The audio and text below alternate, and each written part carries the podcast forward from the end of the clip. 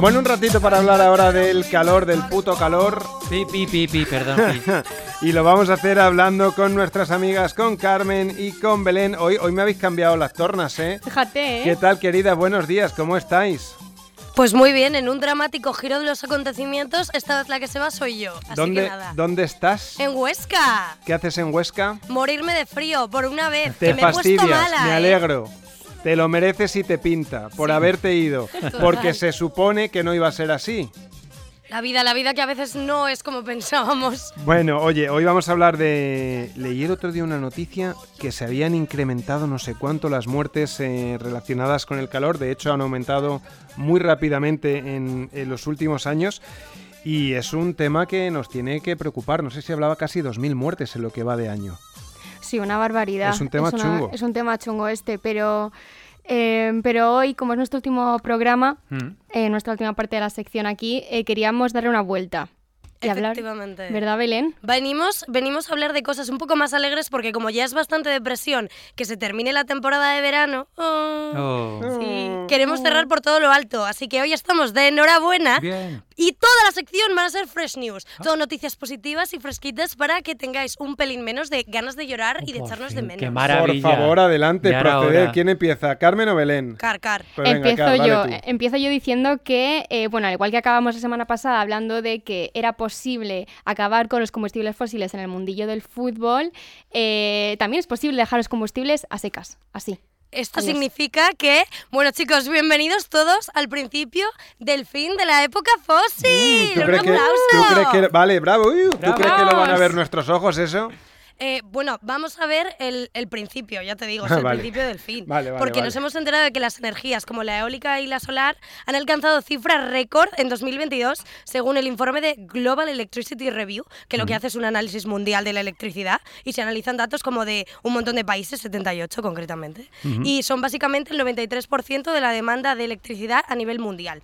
Entonces, ¿cuál es la movida importante que nos cuenta? Pues que las energías renovables, como la eólica y la solar concretamente, han alcanzado esta cifra récord de un 12% y es una cosa súper guay porque nunca había pasado y es un paso más en la dirección correcta. Ay, muy bien. Este informe también habla de que eh, el principio del fin empieza este año, ¿vale? Porque las energías eólica y solar son las que van a empezar a empujar al mundo a dejar eh, de producir electricidad con los combustibles fósiles y han acertado porque este año en Europa, durante los primeros tres meses, la energía solar y eólica generaron un 32% más de electricidad que el gas. Bueno, es verdad que son noticias positivas. De Sí. momento, cosas buenas se están contando. No si están seguimos mintiendo. por este camino, en 2023 sería el primer año en ver un descenso del uso de los combustibles fósiles. Claro, pero lo de la pandemia no valdría entonces. No. Claro, es que lo de la pandemia, en plan, ver los delfines en los canales de Venecia es pasarte la vida en modo fácil, porque si no estás fuera en la calle liándola, pues no se emite tanto. Entonces, esta noticia es chulísima porque estábamos en la calle liándola y, y aún así se bajó. Entonces, es una forma genial de bajar emisiones, que es usar las renovables. Así que decimos adiós a la era de los combustibles Adiós. fósiles, por favor, y hola, a, a nuestra renovables era. De hecho, la energía solar concretamente fue la fuente de electricidad de más rápido crecimiento en 2022 por decimoctavo año consecutivo, con un aumento del 24% en comparación con el año anterior. O sea, flipas. Y la eólica aumentó un 17%. Yo de todas maneras siento ser aguafiestas. eh, queda mucho camino por recorrer eh, porque todavía dominan eh, los combustibles fósiles todo el panorama energético. Hablamos del carbón como la mayor fuente, ¿no? Eh, yo creo que eso no se, no se duda todavía, que sigue generando la mayor demanda de, de electricidad, que no toda se cubre con fuentes renovables. Vamos, que muy bonito lo que nos estáis contando, pero vamos a esperar un poquito a que se implemente del todo, ¿no, Belén? Bueno, pero nosotras somos tías muy optimistas y Perfecto, chulísimas. perfecto. Siempre. Entonces, al menos le vemos la fecha de caducidad a usar huesos de dinosaurio, que está muy bien, que es como nosotros llamamos al petróleo, huesos de dinosaurio. Y no tenemos que olvidar que hay mucha gente en el mundo que este cambio lo ven impensable, pero es que hay ejemplos que ya existen. Por ejemplo, hay una isla en Corea del Sur, Corea, la del Sur, la del K-pop, ¿vale? No Sí. la de la de los militares, no. La- esa, la buena. La buena, la buena. Sí. Bueno, depende de quién mire, pero la buena. Entonces, hay una isla que se llama Jeju, que yo he estado, está a tomar por culo, y prácticamente absolutamente todo funcionaba con renovables. O sea, es una isla de 64 kilómetros y todos los coches son eléctricos. Todas estas secciones para decirnos que has estado en esa isla que está Efectivamente, mm, Sierra, tan me has lejos. pillado, me has Vale, pillado. vale. Luego me decís a mí que me voy lejos, A ver, ¿eh? tú al La menos te tía. vas a San Sebastián y ahí a Escocia, no sé dónde, pero es que está oh, Corea del Sur y todas cosas.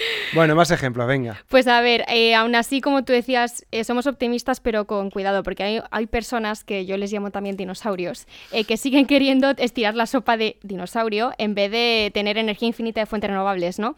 Pero bueno, aún así, a pesar de esta reticencia, hay más de 60 países que generan más de un 10% de su electricidad con renovables y... tenemos ejemplos chulísimos, ¿vale? Por ejemplo, eh, Islandia está a tope también con la geotérmica, con sus volcanes que calientan edificios, que me parece una cosa muy loca. Tenemos Costa Rica, Noruega, Uruguay, o sea, hay un montón de países que están Puntos a tope. positivos para todos Claro. ellos, ¿no? Eso Al es. final el objetivo es eh, conseguir cumplir con los acuerdos de, de París, de bajar la temperatura global terrestre, frenar la crisis climática y a esta gente no le va a quedar Has dicho otra. crisis también, es Crisis. que crisis mola mucho. Crisis mola, climática. sí, sí. no le va a quedar otra a esta gente, ¿no? Sí, sí, porque es que además la Agencia Internacional de Energía, que es como la poli de esto, ya ha dicho que hay que espabilar, que ya no vale contar más milongas y que el sector eléctrico se tiene que poner en cero emisiones netas para 2040. Esto significa que todo lo que emitan lo tienen que absorber y entonces de a cero como que se compensa, pero que se compensa en plan bien, no como cuando yo me paso comiendo y digo, pues voy al gym más rato y luego ni voy al gym ni nada. Por eso la, la transición energética es esencial, ¿no? Tenemos eh, que dejar de utilizar combustibles fósiles, seguir con esta tendencia de fuentes renovables como la solar y eólica, que está a tope, y así conseguir cero emisiones. Bueno, vamos a mirar un poquito dentro a ver qué es lo que pasa aquí en Españita. Hemos hablado de eh, Costa Rica, hemos hablado de Noruega, hemos hablado de Uruguay, eh, había otro país, Islandia, Islandia. si no Sí. recuerdo mal. ¿Y nosotros?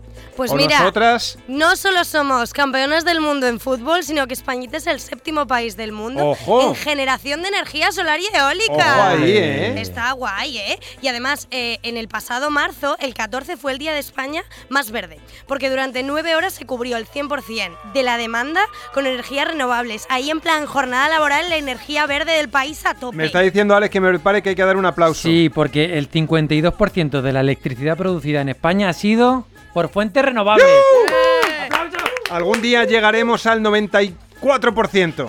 Pues eh, no nos queda otra, no nos queda otra, tenemos que llegar y para eso eh, necesitamos el esfuerzo de todas, necesitamos que nuestro gobierno, nuestros gobiernos de todos los países, las empresas, las industrias y la ciudadanía, que no nos olvidemos que somos ciudadanos y ciudadanas de este mundo, no solo consumidores, tenemos que empujar a tope para que esto siga avanzando. Me acordé de vosotras hace unas semanas cuando ya habíamos agotado todos los recursos naturales del planeta. ¿Qué dices? Pero si es que esto- Estábamos en, en buenas noticias, hombre. Esto, bueno, venga, vale, vale, vamos con la buena noticia. Venga, por favor, un poquito de música. Eh, como ya hoy habéis contado demasiadas buenas noticias para cómo está el panorama. Mm, yo no sé qué decir. Pero, eh, ¿qué más nos vais a contar de estas fresh news? Pues como he dicho antes, que necesitamos a todas las partes implicadas de esa sociedad para arrancar esto y, y llegar por el buen camino. Mm. Eh, hablamos de barrio solar, que no sé si sabéis lo que es. Barrio solar. Barrio solar. ¿Qué es un barrio solar? No es un barrio donde hace mucho sol. ¿No? ¿Qué Ah, es? pues yo pensaba que era pues eso, que tenían instalados cuatro paneles solares y ya está. Pues bueno, vas bien, vas bien. O sea, no es solo y ya está, es un nuevo modelo energético. Es mucho más profundo que cuatro panelitos solares, porque es una cosa muy eficiente, muy flexible, eh, que obviamente está basada en la energía eh, solar.